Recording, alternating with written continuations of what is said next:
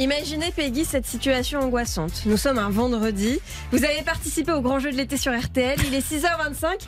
Vous attendez l'appel de Peggy Broche. Le téléphone sonne. Mais pas de Peggy au bout du fil. Une autre voix féminine. Avez-vous utilisé les droits de votre compte personnel de formation Non, ras-le-bol du démarchage intempestif et des Ah oui. arnaques téléphoniques.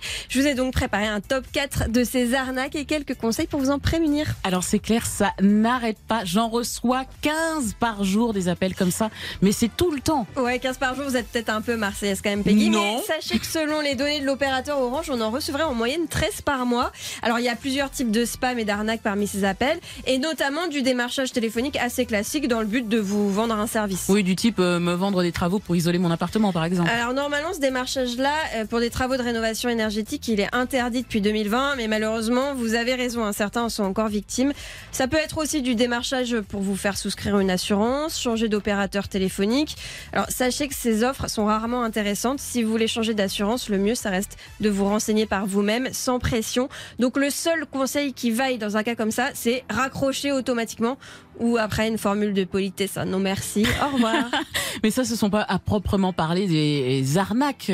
C'est légal ou non? Bah, en fait, parfois, c'est vrai que c'est juste une tentative un peu insistante pour vous vendre quelque chose. Mais parfois, il y a vraie arnaque. hein. Celle à la mode, je vous en parlais en intro, c'est l'arnaque au compte personnel de formation. Ah oui, alors on nous dit souvent si on n'a pas utilisé nos droits d'ici décembre, ils seront perdus, c'est ça? Oui, c'est complètement faux. hein. Les droits CPF ne se perdent pas. Ils se comptent en euros. Ils s'accumulent chaque année quand on travaille pour nous permettre de faire des formations. Et l'arnaque, c'est de vous appeler pour vous proposer des formations bidons. À l'arrivée, bah, vous allez débloquer vos droits. L'escroc touche l'argent de votre compte CPF et vous, vous n'avez rien. Là, je vous ai parlé de pièges téléphoniques où on vous appelle avec des numéros classiques pour vous embobiner. Ouais. Mais il y a aussi euh, les cas où l'arnaque, c'est carrément de vous faire rappeler un numéro. Ah, Ça, c'est l'arnaque au numéro surtaxé? Tout à fait. Elle se décline généralement sous deux formes, soit un SMS, vous avez un colis en attente ou Oui. vous avez gagné un jeu concours. Il faut rappeler le 08 quelque chose pour en savoir plus. Ouais. Ou alors ça peut être un appel en absence qui raccroche au bout d'une sonnerie. Là, vous rappelez et on vous invite à rappeler encore un autre numéro, soit un 08, soit un numéro à 4, soit un numéro à 6 chiffres. Mm. Et bien ça, c'est un numéro surtaxé qui va vous coûter plusieurs euros la minute.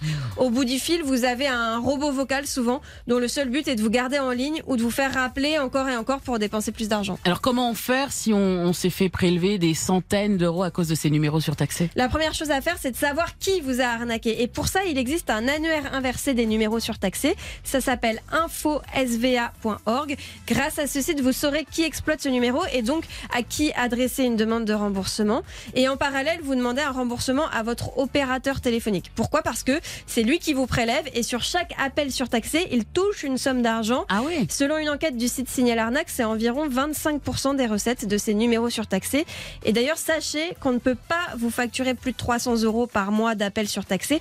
Normalement, au-delà, votre téléphone est bloqué. Donc, si c'est pas le Ah cas, vous faites une réclamation. Et est-ce qu'il y a un moyen de se protéger de tous ces pièges téléphoniques Oui, fait? maintenant, chaque opérateur a l'obligation de proposer un service qui bloque l'appel du numéro surtaxé. Vous pouvez aussi vous inscrire à Blocktel, c'est un service de l'État qui permet d'empêcher les appels des démarcheurs, mais visiblement, il ne serait pas suffisamment efficace. Ça marche pas tout le temps. ouais. Ça marche pas tout le temps. Donc sinon, j'ai deux applications à vous conseiller pour renforcer la protection de votre téléphone contre les appels malveillants. Ça s'appelle Orange Téléphone. Ça a été mis en place par des salariés d'Orange, mais c'est une application tout à fait gratuite. Mhm. Et Truecaller, elle aussi, elle est gratuite. Truecaller. Vous pouvez les télécharger sur votre téléphone.